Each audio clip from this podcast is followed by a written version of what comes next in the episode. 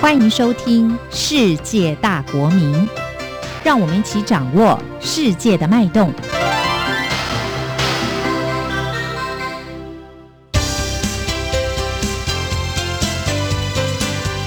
公民新世界。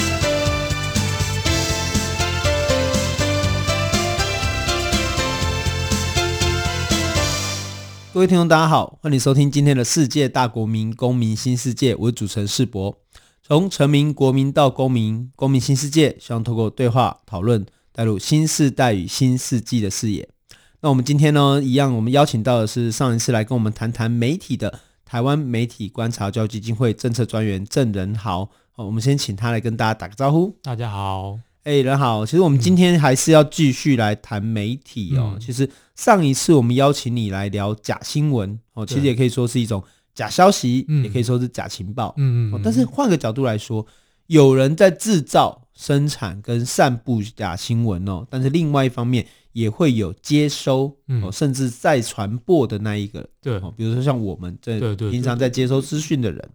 所以换个角度来讲，我们上次聊到假新闻的散布，但是我一直在想思考的问题是：如果每一个人都有好的媒体试读能力，嗯，那么有没有可能每一个人都可以成为防止谣言四处传播的防火墙呢？嗯，哦，所以其实人好，我们上次谈谈假新闻，我觉得这一次我们回归根本面了，我们来再来谈谈一下什么是媒体试读。对，那其实。我们在谈说媒体识读或者说媒体素养，它其实核心就是可能从字面上大家可以理解，就是认识和和解读和对，就其实是大概这样的意思。那可是我觉得最主要的应该是说媒体识读，它是培养说我们怎么了解媒体，就是了解和认识媒体的能力，还有更进一步是怎么去使用媒体的能力。这样，那举例来说，譬如说我们在看新闻的时候，我们会不会想到说，比如说 TVBS 它的老板是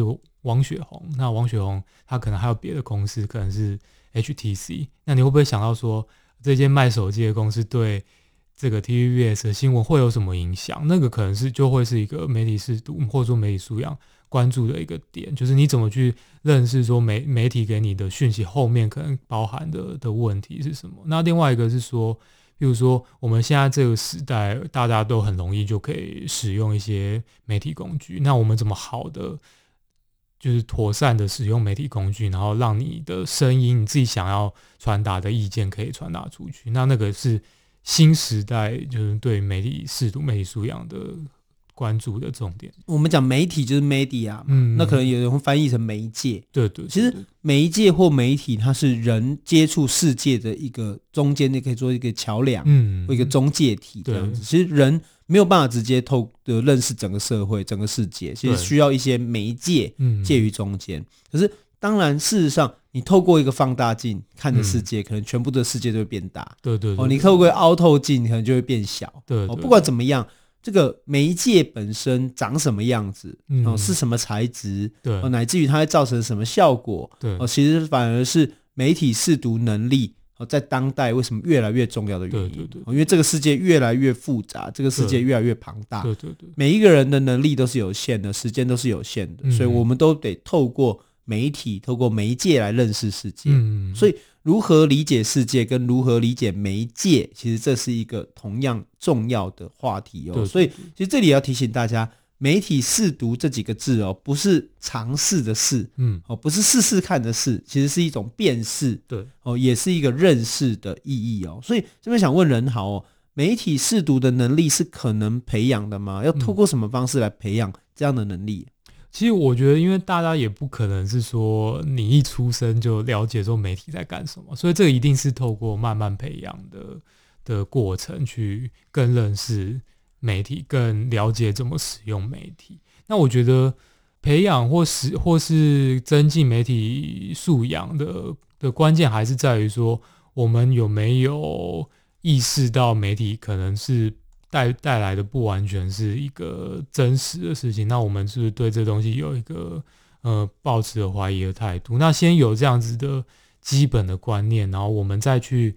比如说涉猎各各种的知识，然后我去佐证，然后我去了解，比如说我了解说媒体的老板是谁，那我可能就可以想说，哎，那他会不会对对他的媒体的内容有什么影响？那那可可能就是一个培养、增进媒体素养的一个过程。那另外一个就是，比如说我们现在在使用一些媒体，那比如说我们呃拍影片啊，然后我们在呃，比如说现在很红，大家都做 podcast，然后你可能很多人都可以自己做。那你你在做这些东西的时候，你有没有想清楚说那样？比如说我做了会对我造成什么影响？像前阵子可能大家可能有些人也有在看是那个《双层公寓》这个日本的综艺节目，那里面的参与的成员可能就因为网络霸凌这件事情，他就自杀了。那那个其实也反映在很多人的现在小朋友生活上面。譬如说我拍一支影片，然后传到网络上面，你有没有想过说这会不会对我造成什么影响？那如果大家在上面留言，有一些不好的意见，我有没有办法承受？那那个也是我们在多想一下这些东西，也是增进我们对媒体识读或媒体素养的的一个能力。所以，其实这媒体试读的关键，其实是要让每一位读者或观众哦，可以理解到媒体传递的其实不见得是完全的真实哦，它其实都是一个选择后的结果，嗯、选择后的呈现。好，它帮助我们认识这个世界，可是我们也必须理解到这一个呈现是。必定是片段的，对，或片面的。那我们希望理解的更立体，我们可能就需要更多媒体的内容来帮助我们认识这个这个世界，乃至于这个新闻事件等等。嗯、那除了阅读能力以外哦，试读哦，就媒体试读这件事情，我们还有什么方式，或者还有什么内容是可以帮助我们可以增加这个能力呢？其实，呃，因为现在其实很多，譬如说传播学界老师，他也会写一些。关于媒体素养相关的文章，譬如说中正大学的管中祥老师，他就有在联合报有一个有一个好读周报专栏，其实就在谈这些媒体素养议题。那其实也不一定是局限在说传播学界老师的一些文章，我觉得其实大家呃可以在各方面去涉猎很多相关的知识，譬如说，因为我们在谈媒体素养或者说媒体识读，也会讲到像对于少数的群体啊，可能或是特定性别的一些污名化啊，或者是刻板印象，那那个牵涉到也不只是媒体的问题，是你对这些价值有没有一些感知？那你你如果有对这些价值有一些理解的话，其实你看到媒体的内容，你就可能会马上警觉到，哎，这个好像是有问题。那那个也是在媒体素养的一个面向的其中一个面向，这样子。就其实文字阅读以外哦，要增加媒体视读能力，嗯、我觉得可能需要的是。批判的思维，对对对，对，我就随时都会去反思，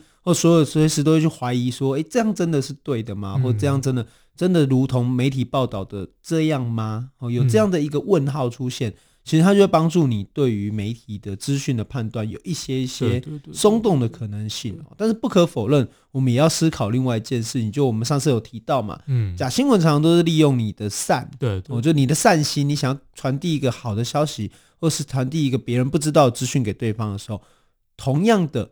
媒体试读可能也需要一个蛮重要的是同理心呐。嗯，哦，就是你从你自己的角度出发，你觉得这符不符合常识？对，哦，或者是你觉得你从你自己出发，你觉得你自己能不能接受？哦，如果你自己可能都不能接受，或者你自己可能都做不到，或者你可能自己都觉得有一点怀疑的时候，那其实这个可能哦，这个讯息或这个情报本身就是值得被。多一点点时间来检验。对对对对，其实我们也提到哦，事实上媒体试读为什么那么的重要，其实也跟我们的媒体环境其实是一直在改变有关系。对，我们早期比如说从这个狗仔队啊，哦，到近年来其实最流行的是一个内容农场啊。哦，那任好，你觉得媒体试读的挑战在哪边啊？有点像这个，你跟对手哈彼此之间会一直进化嘛，你也会进化，他也会进化。这个生态一直在改变的过程中，你觉得这几年下来，媒体试读的挑战在哪边？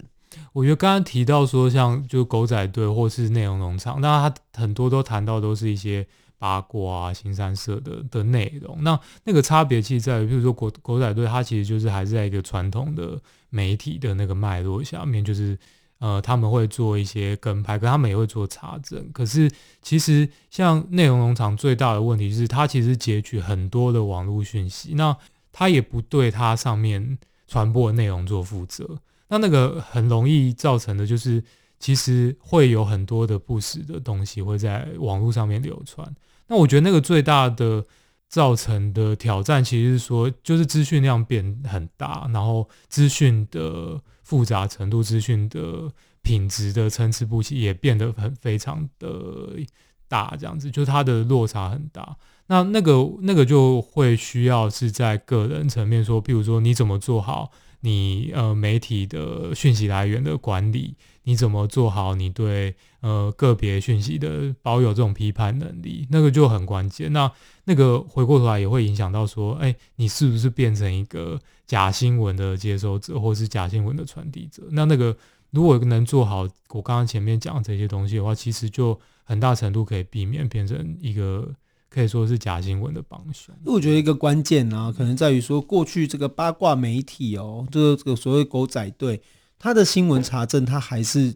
在为了要收集这些资讯的时候，他还是有做一定的功课。对对对对。那他可能透过剪辑的方式，或透过片面的选择的方式，可以凸显一些他认为哦，他以为听众想观众想要的东西。对对对。哦，比较新三色的话题，或者比较耸动的标题，他希望增加的是他的消费量。对，就是想增加它的这个刺激，它的周刊，或者是都增加媒体的这个这个被购买的可能性。嗯、那但是进入到内容农农场的时候，就换个角度上有点类似。对，呃，它一样是希望能够骗你的点阅率，哦，希望你点进去。而差别是，它其实就是不停的在复制跟交叉生产一些相同的内容。对对对。哦，那可能他要的是因为增加点阅率，它可以呃贩售它的广告，嗯，哦，或者是它的网呃有一些这个。这个经济转换的一个可能性，嗯、但是不可否认的，内容农场可能会遇到一个部分的问题是，同样是猎奇哦，可是这个内容农场本身它没有稽核，没有考核，嗯、或是没有任何针对内容资讯做这个反省或检验的可能性，嗯、哦，所以这个反而是我们大家要去留意的，是说，当同样都遇到一个不好的资讯或不好的讯息的时候。你自己有没有可能成为了那个按的分享的那个人？对对对对，我觉得这个可能就变成一个关键，因为过去你可能可以不要买这个周刊，嗯，哦，或者是你可以不要做这件事情，哦，就不会对这一个生态产生一些正向的推力。对对，哦，可是进入到内容农场的时候，好像你只要甚至你按了点阅，哦，甚至你按了分享，其实你都有可能去刺激这一个媒体生态越来越糟糕的推手。对对对，所以这个是反而是对于每一位读者而言，当代的这个挑战跟可能性。对对对对。不过这里也聊聊哦，就是说近年来其实也有很多我们讲的 KOL，嗯，哦，就是关键的意见提倡者或倡议者，哦，开始在这个自媒体时代出现哦。那你觉得他们对于媒体试读上面可能的影响又会是什么呢？我觉得这样大家可能会提说，像 KOL 就会想到，譬如不管是政治层面或是商业层面，就是带风向，或是他们也会自录一些消息这样。那我觉得那个是一个很大的一个问题，就是因为其实大家很很多人可能会习惯，是他看到一些名人或者意见领袖的言论，他就相信。那其实我觉得那个跟媒体素养这这个东西也有相关，就是说。你是不是有对这样子的讯息来源有做有一些批判能力？就是其实就是有一些醒思啊，就是反省，就是觉得说，诶，他会不会也是有问题的？那我是不是要稍微再做一些查证？对，那那个，或是说，那他背后会不会有某一些政治或者商业利益？那那个都是关攸关于媒体你个人的媒体素养。那如果可以增进我们自己的媒体素养，就对这些问这些事情有一些反省，或有一些。醒思的话，其实就可以避免被不实的讯息可以影响。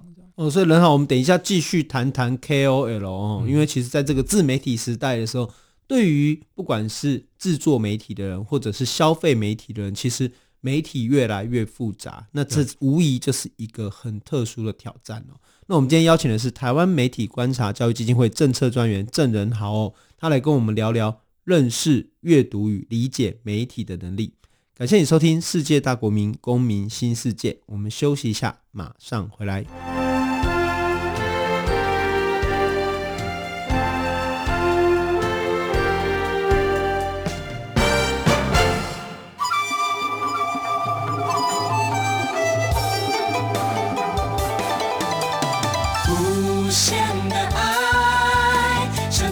世界传开永恒的关怀，来自台湾之音 RTI。各位听众，大家好，欢迎回来《世界大国民公民新世界》。我们这一集邀请的是台湾媒体观察教育基金会政策专员郑仁豪，来跟我们谈谈媒体试读哦。那人好，我们刚才有聊到，就是说在这个年代下，其实 KOL 也就是所谓的网络意见领袖哦，嗯、其实他在这个社会好像越来越重要，也越来越蓬勃发展。我们也发现，就是不止脸书直播嘛，哈，其实包括 YouTuber 哦，乃至于所谓 Podcaster，就是从声音到影像。嗯其实有越来越多人都用自己的方式开始在这个社会上面发声，嗯，成为所谓的自媒体哦。那作为一位媒体观察的政策专员，你自己觉得就是这些 KOL 他们在媒体视图上面又造成什么样的影响呢？其实刚刚也有提到说，譬如说我们现在很多人会关注很多的这些社群上的意见领袖，对，那他们其实，在传递社群领袖在传递他们自己的讯息的时候，很多人就会开始转传转传。那那个其实也跟我们刚才在提说不实讯息这个东西有点连接，是说你你有没有对某一些特定的 KOL 在传的讯息有一些怀疑的态度？就是你你对这个讯息是不是完全就直接接受？因为他是我知道的某一个名人。其实其实应该是要保持的同样对媒体。就是我们对传统媒体的那种怀疑态度，就是你应该去想说，哎，那他传这个有没有可能是有问题的？那我是不是应该稍微查证一下，或是思考说，因为我们会大家大家都会知道说，那个新闻台啊，他们很多业配什么，那样 KOL 是不是也有业配？业配是不是有商业的？是不是也有政治的？那我们是应该去想这些事情。那那个其实是我觉得大家需要更进一步去思考，因为我们可能会觉得说。KOL 好像就是一个个人，然后那个好像就是我可能知道的人，就比较没有那个对媒体的那种，嗯，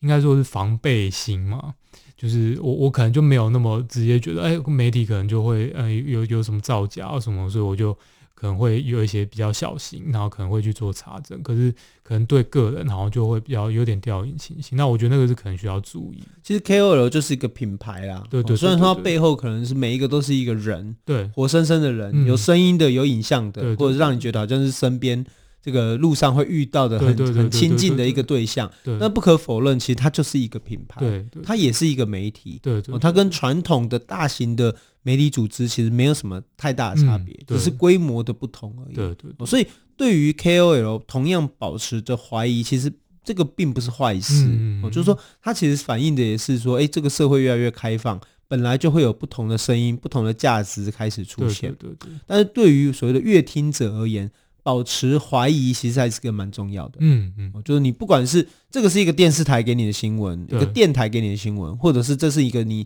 路边的邻居或朋友的好朋友分享的一则消息，其实都需要有一些些怀疑的思考哦。那可能另外一方面是说，有时候也是一种经验呐，哦，像是之前讲的就是说。以前都觉得因人废言好像不太好，对，对，对，但是其实长期下来发现，有一些人常常真的他分享的东西可能就有一点点 bias，对对对，有一点点误差的时候，其实不妨应该要提醒他一下，嗯，或者是你自己本身对于这些东西可能就会有一些些顾虑跟考虑，对对，哎，那这边人好，我们想跟你这个讨论一下，就是说，哎，如果我们真正觉得说这个媒体试读这个能力哦，因为它毕竟不是这个。每一个人都可以在学校里面或者大学里面都可以去成为这个相关科系的学生啊，然后或者是能够有一些这个培养的可能性。那如果诶，我们家里有小朋友啊，或者是我们自己的朋友等等，他们想要多多认识这个媒体试读的话，有没有什么管道跟可能啊？可不可以介绍一下？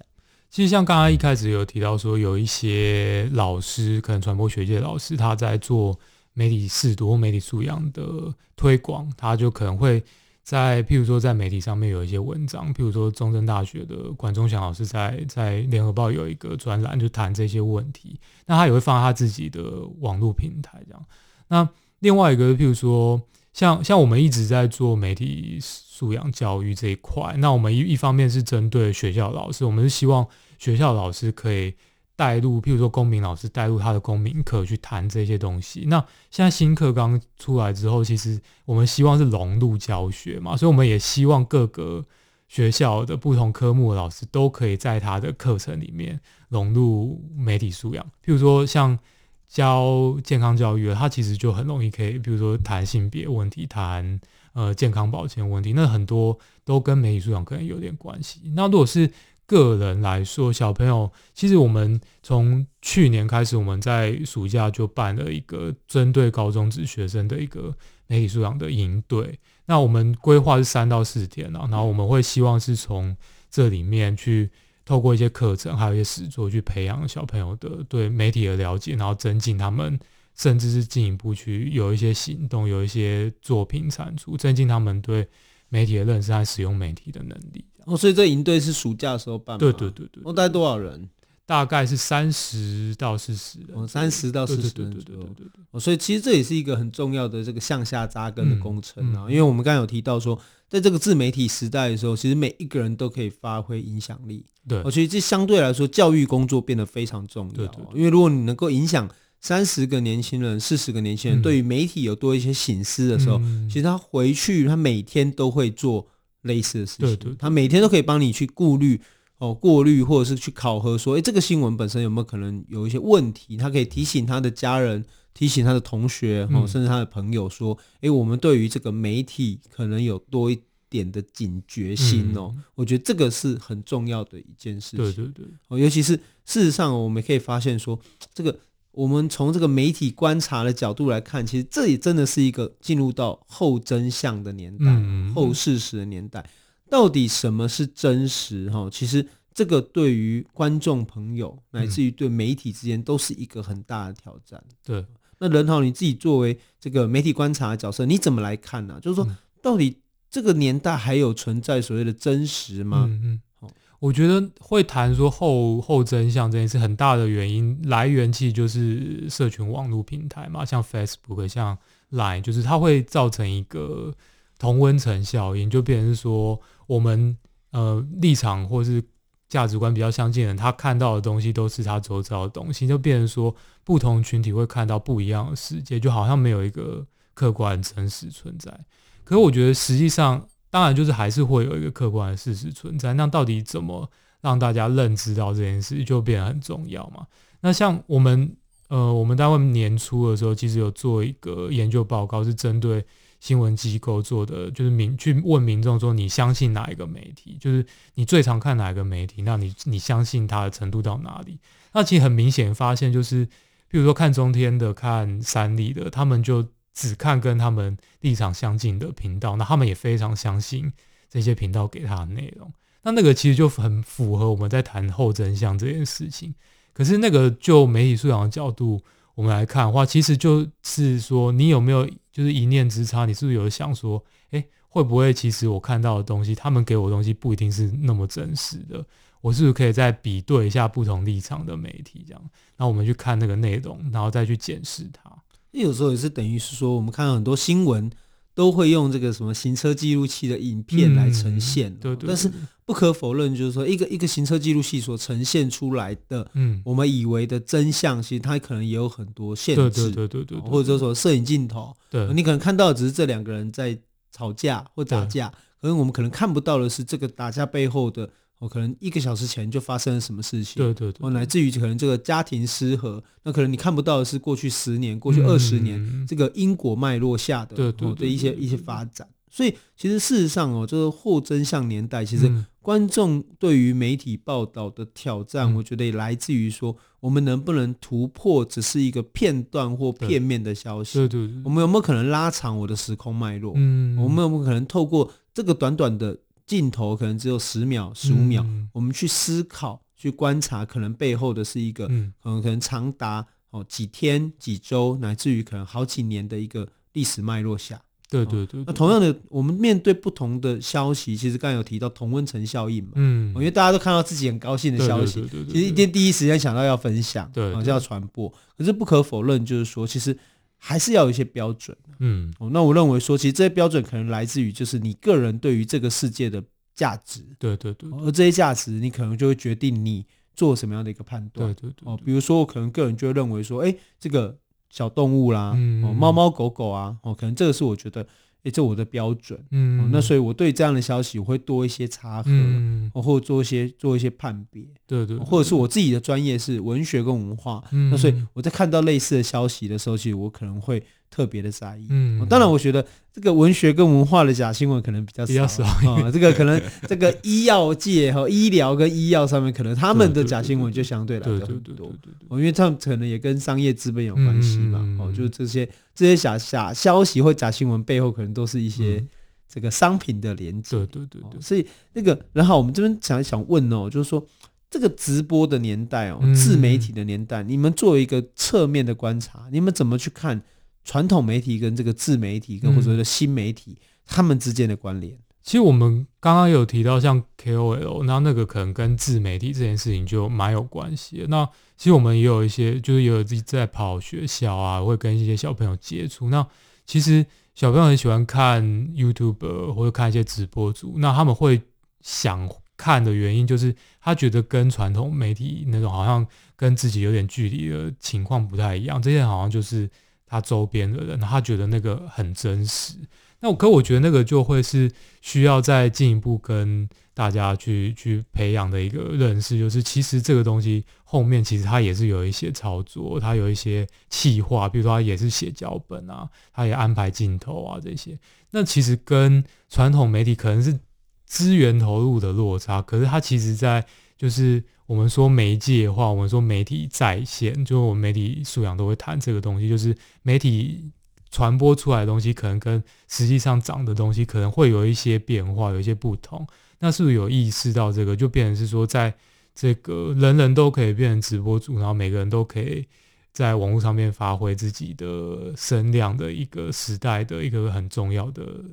我觉得是一个很重要的准则。那其实这也是一个考验、哦，就说因为在自媒体，其实关键我们这个要讲的慢一点，就是说，因为它因为日常化，对，哦，就是那个化的重点不是它是日常，而是它是一个貌似日常的东西，所以它就会很让人家亲近，对对，哦，让人家感觉上是一个真实的事情。嗯、可是不可否认，自媒体跟传统媒体或新媒体，其实他们在规模上的差别。不代表他们的工序有什么不一样。对对对，哦，他们一样需要规划，一样需要讨论，然后一样需要有人拍摄、剪接、配乐，哦，乃至于后置。对，哦，那甚至于要去思考的是，要维持这样的一个工作团队、制作团队，哦，需要一些这个资源的挹注，哦，或者是一些合作的计划，才能够让这些人能够生产这些资讯。哦，所以事实上。即使是这样的一个直播的年代啊，一个自媒体的年代，其实不可否认的，我们每一位观众、读者对于这个媒体的警觉心，嗯，其实并没有什么太大的差别。对对对对对，其实应该还是要保持对于，就是我们接收到讯息，不管是从哪里来的，我们都是要保持保持一个警觉心啊。就是你你希希望要，应该是要再多想一下，然后。多去思考它背后可能存在的问题。但是我还是要提醒，就是说，其实我对这个是支持的。嗯、就是说，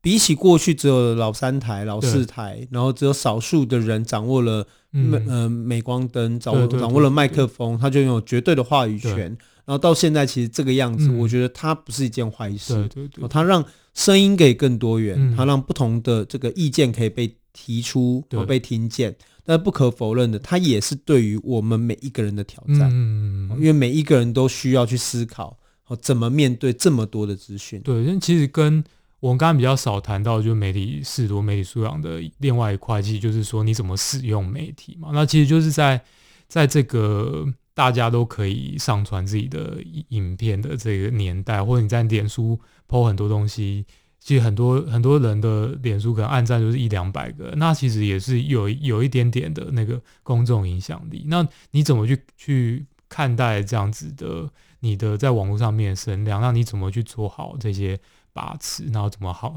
做好运用媒体的的工作？那那其实那个是我们现在每个人都需要面对。那今天我们高兴邀请到的是台湾媒体观察教育基金会政策专员郑仁豪哦，我们请仁豪来跟我们谈谈。怎么认识媒体？怎么理解媒体？我是主持人世博，感谢你的收听，《世界大国民公民新世界》，我们下周再见。